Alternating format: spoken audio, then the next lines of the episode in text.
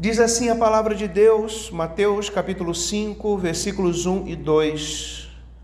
Ao ver as multidões, Jesus subiu ao monte.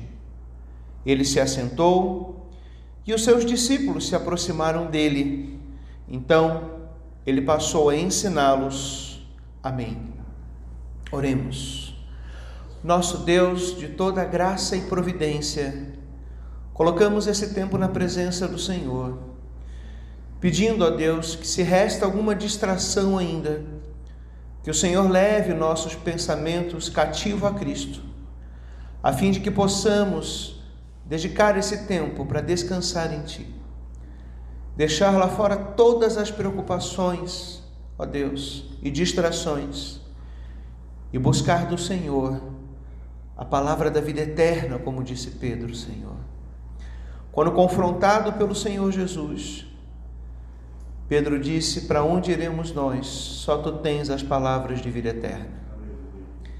E adiante dessa palavra, desse banquete espiritual, que nós estamos aqui nessa noite, pedindo a tua bênção, Senhor, e a tua ajuda para que nosso coração possa ser mudado por ela, dia a dia, de glória em glória, em nome de Jesus. Amém. Queridos, a proximidade com Jesus deve nos fazer escutar os seus ensinamentos.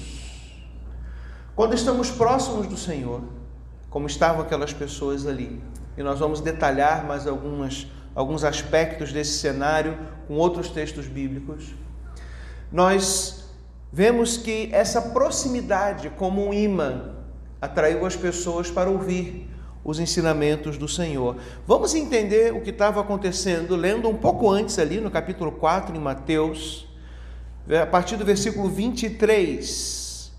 O que estava acontecendo ali antes do Senhor ir para o monte com seus discípulos?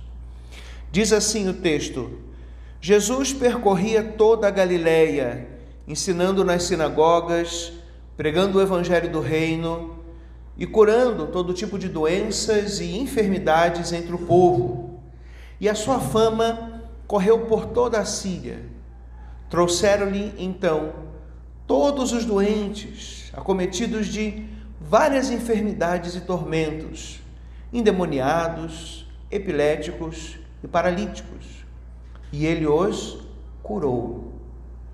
E da Galiléia, de Decápolis, de Jerusalém, da Judéia e do outro lado do Jordão, numerosas multidões o seguiam. Queridos, o Senhor estava percorrendo a Galiléia, pregando o evangelho, ele veio para isso, né? E realizando toda a sorte de curas e milagres, que além de beneficiar aqueles que receberam todas essas bênçãos, também, como diz o livro de Hebreus, serviu como sinais para demonstrar que a pregação que ele estava realizando naquele momento era a verdade de Deus. Então, existiam muitos pregadores itinerantes naquele tempo, mas nenhum deles pregava e realizava milagres e sinais como o Senhor Jesus. Então, Hebreus diz que o próprio Deus testemunhou do céu quando o Senhor Jesus pregava, quando os apóstolos pregavam, que além da pregação haviam manifestações sobrenaturais que acompanhavam a pregação naquele tempo. Esse propósito do milagre para validar a pregação, ele não é mais necessário, até porque a gente não vai ter outra Bíblia. Mas Deus continua agindo com poder, realizando milagres em nossa vida, nos abençoando, curando, transformando a nossa vida como resposta das nossas orações. Devemos apresentar a Ele e acreditar que sempre, em todo tempo, que Ele é um Deus de milagres. Agora, isso provocou uma intensa busca por Jesus. Nós tínhamos pessoas vindo de não só da Galiléia onde ele estava, mas de Decápolis, Jerusalém, Judéia. Do outro lado do rio, as pessoas atravessavam o rio para vir falar com Jesus. Os doentes, enfim, todos estavam ali buscando o Senhor. O texto diz também que as multidões queriam ouvi-lo né? Então, de fato, elas queriam ouvir o que ele estava dizendo, mas atitude de Jesus aqui me parece que ele soube discernir o que era mera curiosidade daquilo que era de fato uma busca de coração e a gente vai entender melhor um pouquinho ali adiante. No versículo 1, onde nós lemos no início da mensagem, diz que o Senhor olhou para a multidão. Então tinha aquela multidão, imagina esse cenário, aquele monte de gente. No livro de Lucas, a gente vai ler o relato paralelo aqui do evangelista Lucas. Era aquela mesma situação das pessoas se espremendo para tocar Jesus, porque dele saía poder. Isso era comum acontecer com o Senhor, não aconteceu somente naquela passagem da mulher com fluxo de sangue. Aconteceu em outros momentos também. Mas interessante que ele veja que o versículo 1 ele já tem duas palavras importantes: a multidão e os discípulos. A multidão e os discípulos. O Senhor olhou para aquelas multidões, para aquela multidão, aquele monte de gente, mas ele parou, ele os abençoou, com amor os curou, com compaixão cuidou deles, mas ele tomou uma atitude. Ele subiu para o monte, no lugar mais reservado para que os seus discípulos se assentassem ao redor dele e pudessem receber os seus ensinamentos. O versículo 2 diz: Então ele passou a ensiná-los. A primeira lição que eu aprendo é que, mesmo nos dias de hoje, quando você vê uma grande multidão e concentração de milagres, sem o ensino do Evangelho, aquilo não é uma obra de Deus. Deus ele se manifesta com compaixão, com cuidado, mas com verdade. Porque é isso que o nosso coração precisa desesperadamente. Alguns estudiosos acreditam que a multidão não estava no monte, ou então estava um pouco mais afastada, porque imagina, aquela multidão que se apertava para tocar Jesus é incompatível com o cenário do Senhor assentado numa pedra, talvez, e os seus discípulos sentados ao redor. Imagina aqui, estão todos para ouvir a palavra de Deus aqui, sentados. Imagina se tivesse uma multidão e se o Senhor Jesus estivesse aqui, todo mundo tocando. É incompatível esse cenário de ordem para ensino com aquele cenário de busca pelos milagres do Senhor. Então, talvez até estivessem de longe, mas Jesus estava não só atendendo as multidões, porém chamando para si os seus discípulos e dando uma bênção especial para eles, o seu ensinamento, a sua verdade. E assim Jesus mostra que além das bênçãos temporais, como curar um câncer, AIDS, como até ressuscitar alguém que vai morrer depois, né? Além dessas bênçãos que são boas, mas ele pode nos proporcionar algo a mais e mais profundo que apenas a fé em milagres não proporciona para os discípulos. Então, estamos falando de discípulos os que creram no Senhor, se batizaram, entregaram a sua vida, acreditaram um dia no Pai, no Filho e no Espírito Santo, como as três pessoas de um único Deus, autor da nossa salvação, que nos livrou da perdição eterna. O Senhor então, ele olha aquela multidão e no coração dele, ele deseja dispensar bênçãos superiores e ainda maiores para os seus seguidores. Então não é apenas a multidão que vem, se amontoa, recebe algum tipo de benefício e depois segue a sua vida. Vive da maneira que quiser. Mas nós temos aqui seguidores, os discípulos, aqueles que estarão com o Senhor a tempo e fora de tempo, aqueles que estão sendo preparados para o céu, mesmo que recebam as bênçãos aqui na terra. São as pessoas de grande fé. Em Hebreus 11, a galeria dos heróis da fé, nós temos pessoas que não foram destacadas como grandes pessoas de fé, como pessoas de muita fé, porque receberam milagres. Foram pessoas que até nem receberam algumas promessas aqui para poderem contemplá-las e recebê-las na glória. Moisés é um deles, ele não entrou na terra prometida. Pessoas que esperaram e que atravessaram dificuldades, que não pularam do barco da fé quando os calores da vida, os problemas vieram atacar.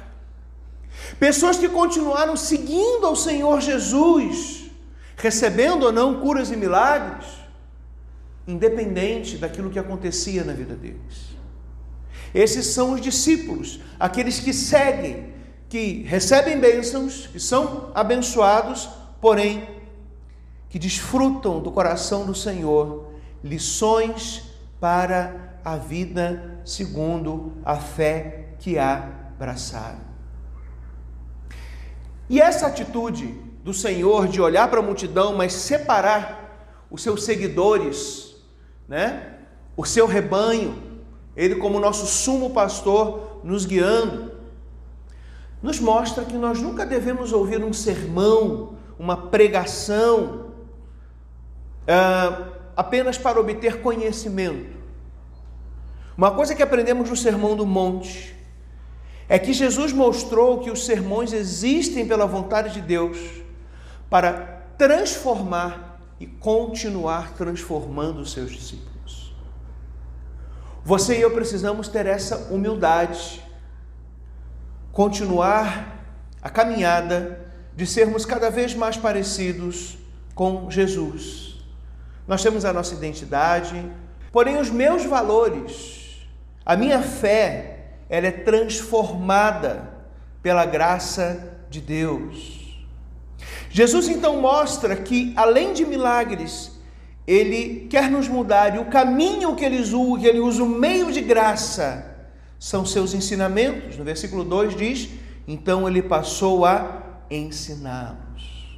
Então, eu queria entender ainda com vocês um pouco mais esse coração de Jesus, que nos ensina a dar atenção à pregação da Sua palavra. Nós temos comunhão na igreja, nós temos atividades que são muito importantes, nós temos serviço, nós podemos ajudar as pessoas da comunidade, tudo isso faz parte. Mas a nossa atenção primeira precisa estar a pregação da palavra, porque foi precisamente ela que nos salvou. Um evento pode ser bom, pode servir para atrair pessoas para elas ouvirem a palavra. Bênção, né? Somos pescadores de homens, pescadores de pessoas. Nós éramos pecadores, aí Jesus colocou um Szinho, agora somos pescadores.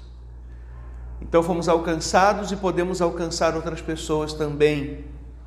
Mas tudo isso se deu pela pregação da palavra. Uh, eu quero ler com vocês o relato paralelo em Lucas, que está em Lucas capítulo 6. Você está em Mateus, Marcos, Lucas. O terceiro evangelho do cânon sagrado, as Escrituras de Deus. Lucas 6. Nós vamos ler dos versículos 12 a 20. Lucas também registrou esse episódio, embora de uma maneira diferente. Ele trouxe até algumas outras informações que Mateus não trouxe, mas o relato de Mateus é mais completo, por isso ele foi escolhido para a série. Olha o que diz Lucas, capítulo 6, versículo 12. Naqueles dias, Jesus se retirou para o monte a fim de orar e passou a noite orando a Deus. E quando amanheceu, chamou a si os seus discípulos e escolheu doze dentre eles. Então Jesus chama aquela multidão grande, e ele separa aquela multidão de discípulos, não a multidão que só o seguia eventualmente, e escolhe doze pessoas entre elas. E esses doze escolhidos, ele também deu, segundo aqui continua o texto, aos quais Deus também deu também o nome de apóstolos. Simão, a quem acrescentou o nome de Pedro, e André, seu irmão, Tiago e João, Filipe e Bartolomeu, Moisés e Tomé, Tiago, filho de Alfeu, e Simão, chamado Zelote, Judas, filho de Tiago, e Judas Iscariote, que se tornou traidor. Continua o texto. E descendo com eles do monte, Jesus parou num lugar plano, onde se encontravam muitos discípulos seus e grande multidão do povo. Então, tinha muitos discípulos e tinha multidão, dois grupos que a Bíblia nos mostra com identidades diferentes. De toda a Judéia, de Jerusalém e do litoral de Tiro e de Sidom, que vieram para ouvir e para ser curados de todas de suas doenças. Também os atormentados por espíritos imundos eram curados, e todos da multidão procuravam tocar em Jesus, porque dele saía poder e curava todos. Então, olhando para os seus discípulos, Jesus disse: Bem-aventurados são vocês, os pobres, porque o reino de Deus é de vocês. E aí ele começa a primeira parte do Sermão do Monte, nós vamos ver no domingo que vem, que são as chamadas bem-aventuranças ou grandes bênçãos de Deus para a nossa vida. Deixe-me primeiro esclarecer um ponto que às vezes alguém pode ficar curioso, a, Bíblia também desperta a nossa curiosidade. Mateus diz que Jesus subiu para o monte. Lucas diz que ele desceu para um lugar plano. E aí, Jesus subiu ou desceu? Lucas também diz que ele estava já orando no monte. E aí, possivelmente, né? Isso não precisa ser uma uma incoerência. Possivelmente, o Senhor subiu para um planalto, que é um monte com lugar plano. Você pesquisar na internet, nas imagens do Google, em planalto. É um monte e a superfície dele é plana. Como no Brasil nós temos, nós temos aqui no Centro-Oeste, o Planalto Central, por exemplo, né, e Jesus estava pregando ali. Seria bom ele pregar o Sermão do Monte no Planalto Central, né, lá em Brasília, para os nossos políticos. É... Então, possivelmente, o Senhor subiu a um lugar mais alto, e aí, depois ele ora, e ele desce, encontra aquela multidão, vai até o pé do, do, do monte, vai, encontra aquela multidão, escolhe os discípulos antes, né, chama de apóstolo, encontra a multidão, realiza milagres, depois ele sobe de novo, mas não totalmente, somente até essa área mais plana do monte. A geografia da região permite que a gente entenda isso. Mas isso é apenas curiosidade. O importante mesmo é o conteúdo do sermão do monte, que aliás nem recebe esse nome na Bíblia, né? Ah, os editores da Bíblia colocam aqui o sermão do monte, mas na pastoral eu também especifiquei esse nome foi dado pelo teólogo norte-africano Agostinho de Hipona, que viveu entre 354 e 430, naturalmente depois de Cristo. São curiosidades que a gente destaca, às vezes alguém fica preso na curiosidade e não segue o texto, mas vamos voltar aqui ao conteúdo que é o mais importante. Uh, o Senhor Jesus, ele, no versículo, o que mais me chama a atenção, que mais me cativa é que no versículo 19, todos tocavam Jesus, porque dele saía poder, e ele curava, ele os atendia. Porém, no versículo 20, o Senhor tem um olhar especial para os seus discípulos. E ele começa a ensinar. E ele fala: Felizes são vocês, bem-aventurados são vocês. Me parece que é um contraste como, olha, realmente muitos estão sendo abençoados aqui hoje. Realmente eu estou curando muitas pessoas pelo meu poder. E isso é bom. Quem que não gosta de receber uma bênção de Deus? Mas fazendo essa distinção, parece-me que o Senhor mostra assim: eles estão recebendo muitas coisas, mas vocês são bem-aventurados porque vocês não são apenas uma multidão que se espreme e toca para receber vantagens e benefícios, ou me ouvem por curiosidade e me abandonam depois. Vocês são meus seguidores, vocês são meus discípulos, e eu tenho para vocês lições para o novo coração que eu dei para vocês, o coração regenerado pelo poder do Espírito Santo. Eu tenho mais do Espírito Santo para vocês. Eu tenho porções maiores do Espírito que, alinhados com a verdade, com a palavra, não apenas cura a tua carne, mas que depois isso vai passar, mas que transforma a tua alma, o teu caráter, te dá a possibilidade de você uh, mudar, ser um homem melhor, uma mulher melhor, um marido melhor, um pai melhor, uma esposa melhor, filhos melhores. Porque o meu ensino, ele vai além da carne física que é curada. O meu ensino penetra, a palavra de Deus tem esse poder de penetrar. Diz o texto que até o ponto de dividir alma e espírito.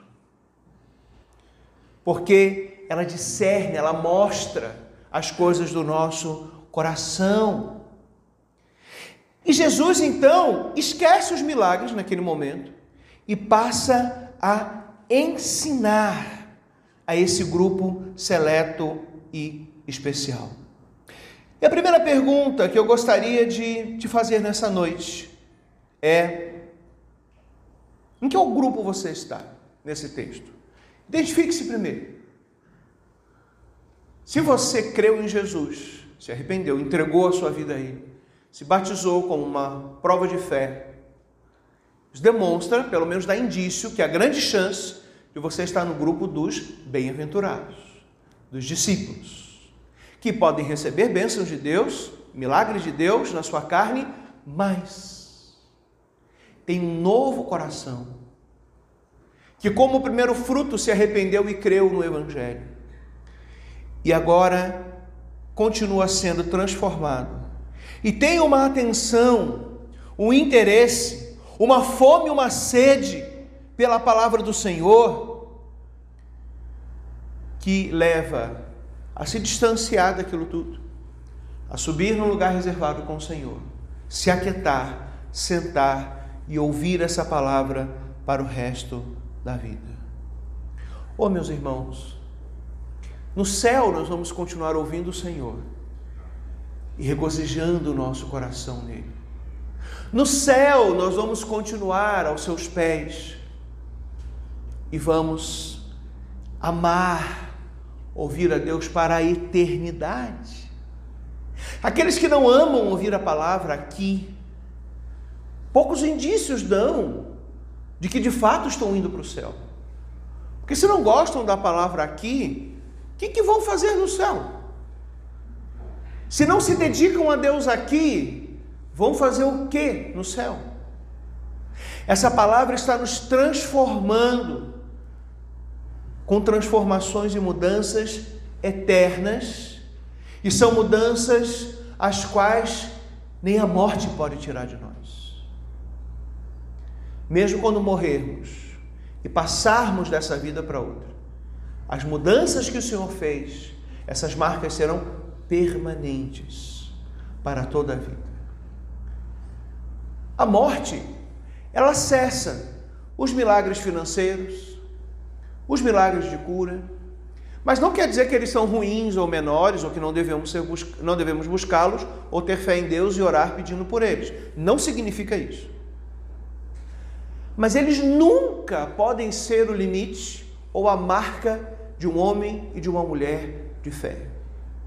Uma pessoa de muita fé é aquela que não tem apenas os benefícios de Deus que um dia a morte vai apagar o seu carro, a sua cura, o seu casamento, seus filhos, tudo isso acaba com a morte. Acaba. Agora, as lições profundas que o Senhor deu ao nosso coração, cujas transformações começaram nessa terra, atravessam a passagem dessa vida para outra e acompanham a eternidade acompanham a eternidade. O Senhor Jesus disse que não devemos juntar tesouros que as traças corroem, mas tesouros para a vida eterna. Então, é claro que você deve trabalhar para ter as coisas desse mundo, mas ajuntar como modo de segurança, é isso que o texto está falando. O texto não está condenando você se esforçar e lutar pela sua vida. O texto está dizendo da confiança de juntar muitos bens, quando o coração confia nisso, isso não tem valor, porque um dia vai embora. Mas tudo que aprendemos na palavra e que vamos aprender no Sermão do Monte nos acompanharão na outra vida também. Amém, queridos? Esse texto de Lucas nos dá alguns ensinamentos importantes, que é esse mesmo preâmbulo que Mateus fez, porém com outras informações. Ele fala dos apóstolos. Olha que interessante, né? A diferença, nós temos multidão, discípulos e apóstolos agora, né? Então, esses apóstolos o Senhor escolhe pessoalmente, nominalmente, os chama de apóstolos. Os apóstolos de Cristo. Judas depois o traiu. Paulo foi levantado pelo Cristo ressurreto. Em 1 Coríntios 15, 16, ele diz que ele mesmo, Paulo, era o último dos apóstolos.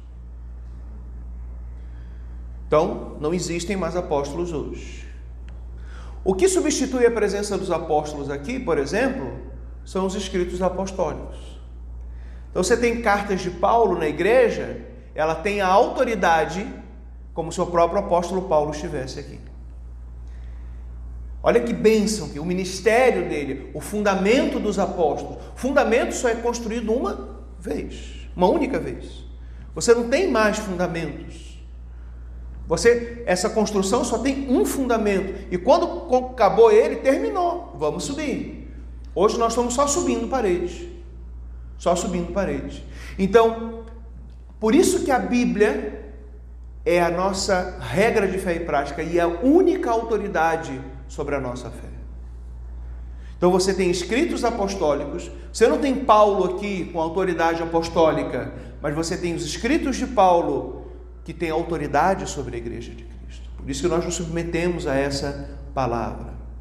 A igreja chegou a levantar um outro apóstolo, né, e foi um que fez um serviço ali temporário, importante, Todavia, não foi quem Deus levantou. Deus levantou Paulo. Então, na Bíblia, às vezes, você até tem outras pessoas sendo chamados de apóstolos no sentido de enviados. Apóstolo quer dizer enviados, são missionários hoje em dia, né?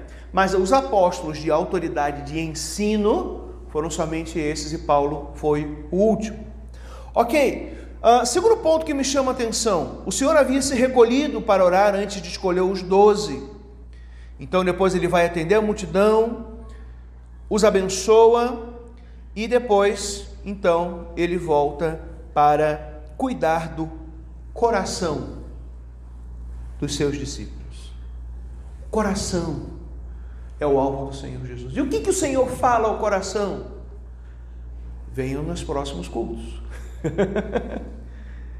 Além de tudo que estamos trabalhando aqui agora, que Deus está nos abençoando, que o Espírito Santo está trabalhando na igreja, pela verdade dele, há muito mais ainda a receber.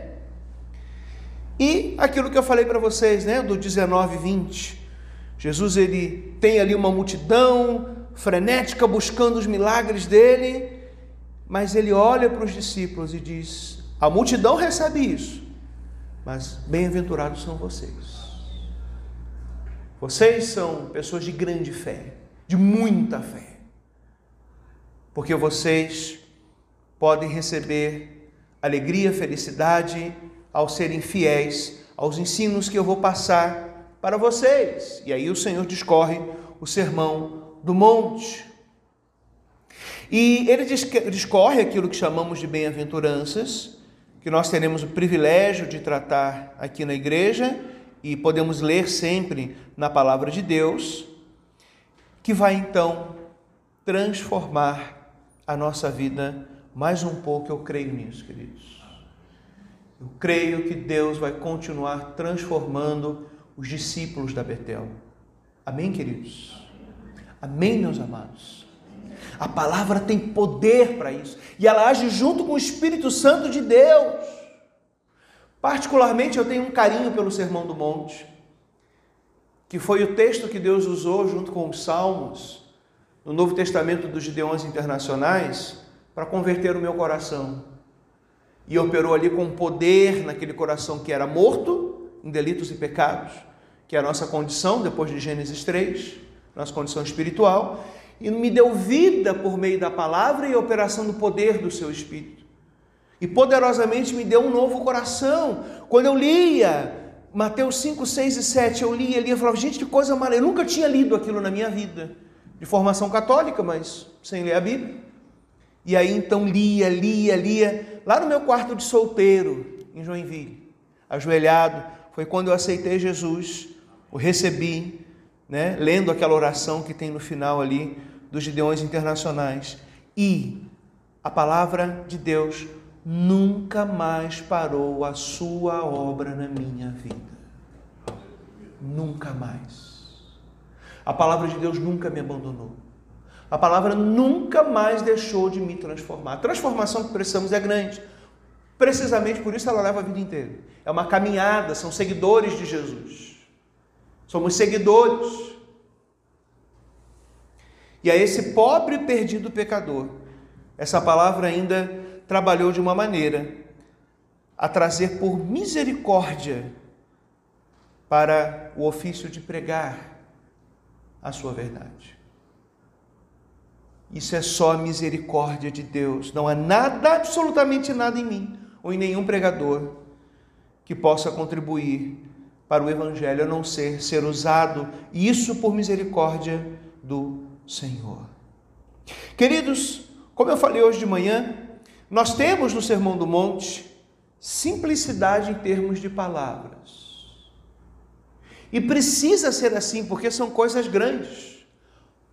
São pensamentos profundos demais. São simples em palavras, porém, o pensamento é muito profundo e continua a me atrair, a nos atrair. E quanto mais exploramos, mais parece que tem a ser explorado a riqueza da palavra de Deus é inesgotável. Por isso que ela é um grande tesouro e a fé é âncora da alma. Você pode ter toda a riqueza do Bill Gates, do Donald Trump, do dono do Facebook, Zuckerberg. Ainda assim, a palavra é mais rica do que isso e muitas pessoas encontram segurança na alma nessas riquezas, nós podemos ter muito mais segurança porque as riquezas ficam aqui, mas o nosso tesouro nos leva para a vida eterna. Queridos irmãos, não se trata aqui as bem-aventuranças de tipos diferentes de discípulos, mas sim de as mudanças de caráter que Deus trabalha no discípulo, dirigindo aqueles que já passaram pela conversão. Não são meios de ser salvo. O Sermão do Monte não é um meio de ser salvo. O Sermão do Monte é para nos mostrar que não temos como nos salvar. E então clamamos a Deus por salvação, que foi a experiência que pessoalmente eu tive. Foi o texto que Deus usou muito na minha vida para me converter, que eu li aquilo e falava: eu não tenho jeito de viver isso aqui. Eu preciso, eu sabia que era bom, eu tinha necessidade daquilo, porque o Espírito Santo coloca essa sede. Mas eu tinha que buscar a Deus e falava Deus, então, me transforma, me muda para que eu possa viver isso. Assim, queridos irmãos, entendemos nos ensinos que vamos ver que podemos encontrar felicidade. Não a felicidade temporária de quando você compra um carro zero, depois alguém arranha o paralama, bate na traseira dele, rouba o pneu do step. Todas essas coisas já aconteceram comigo. e você compra um carro e fica feliz, e daqui a pouco é uma felicidade sujeita às coisas da vida. Ah, o Senhor Jesus disse que Ele nos daria paz, não como o mundo dá. Porque a paz que o mundo nos dá, ela é sujeita. A Ucrânia estava bem, agora está em guerra. Nós estávamos até 2019 sem mínima ideia de que iríamos passar por uma pandemia. Mas a paz que Jesus nos dá é uma paz interior. É dentro do nosso coração. Por isso que ele diz: Eu não dou como o mundo dá, porque a paz de Deus ela não depende das circunstâncias. Pelo contrário, ela nos firma nas circunstâncias. Ela nos dá estabilidade no meio das circunstâncias. E Deus sabe que nós precisamos disso. E viver essa palavra, então, nos dá paz, nos dá felicidade, nos faz ser bem-aventurados. A palavra original de bem-aventurados são vocês, bem-aventurados são vocês no grego, é Macários, declinado aqui Macarioi. Quando Jesus fala bem-aventurado, ele diz Macarioi os pobres de espírito, Macarioi os que choram. A todo tempo ele está dizendo felizes são esses. Mas pastor, são felizes porque passam por isso? Porque vão passar só que tem a paz do Senhor dentro de si. Felizes somos nós como passamos essas situações, mas temos um novo coração. E não temos apenas os milagres que as multidões querem, podemos tê-los, mas temos o mais profundo, os ensinamentos de Jesus, que tocam o fundo do nosso coração e da nossa alma e nos transformam. Concluindo, meus amados irmãos, eu deixo uma pergunta para você levar para casa: como viver? Como viver? Nos nossos dias atribulados e repletos de ataque ao nosso foco e atenção, muitas pessoas querem nos dizer como devemos viver. Se você abre o Instagram, há inúmeras vozes dizendo: eu vou ensinar você a alcançar o sucesso, sei lá o quê, enfim, gerar um bônus exclusivo. E aí está te vendendo um curso, né? E aí vai lá para te vender um curso. Tem alguns bons, tem outros que é só mesmo caça-níquel. E há várias vozes dizendo: Eu vou revelar o segredo de como você alcançar a meta tal, tal e tal. Acompanhe comigo um evento online gratuito de uma semana. Aí você acompanha e depois tem o link para você comprar o curso. Alguns vale a pena, outros não. Você tem que filtrar bem. Mas são várias vozes dizendo isso para você. Dizendo como você satisfazer a sua alma, como ser feliz e como viver. Mas a quem devemos dar a nossa atenção primeira? A palavra de Deus ou as palavras humanas nas redes sociais, nas rodas de conversa, no WhatsApp, seja onde for. Você pode ter coisas boas se você filtrar, tiver bom senso, tem coisa boa ali. Útil, mas que não dirigem você para a vida eterna. Deus pode até usar algumas coisas ali para te mostrar a solução de algum problema que você passa. Você precisa, às vezes, é, aprender a se organizar financeiramente, tem um curso, tem isso, tem aquilo, embora nós vamos começar o nosso curso sábado, né? Se Deus quiser, a gente vai falar sobre isso também ao longo do curso. Mas são, você pode equilibrar suas finanças e deve. Mas isso passa também. O seu cartão Golden mais Ouro Plus Black, ele vai ficar aqui. É importante, mas não é o primeiro. Concluindo de verdade, então, queridos, o meu desejo é que possamos nos atentar para essa atitude de Jesus. Ele veio a esse mundo, fez muitos milagres, e ele fez isso com sinceridade e amor, cuidando daquelas pessoas. Faz até hoje. Não mais necessariamente atrelado à pregação, porque a pregação messiânica e apostólica estão validados, nós não temos mais o Messias aqui e nem os apóstolos, como falamos. Mas o poder de Deus continua ativo, então podemos ainda ter fé em milagres.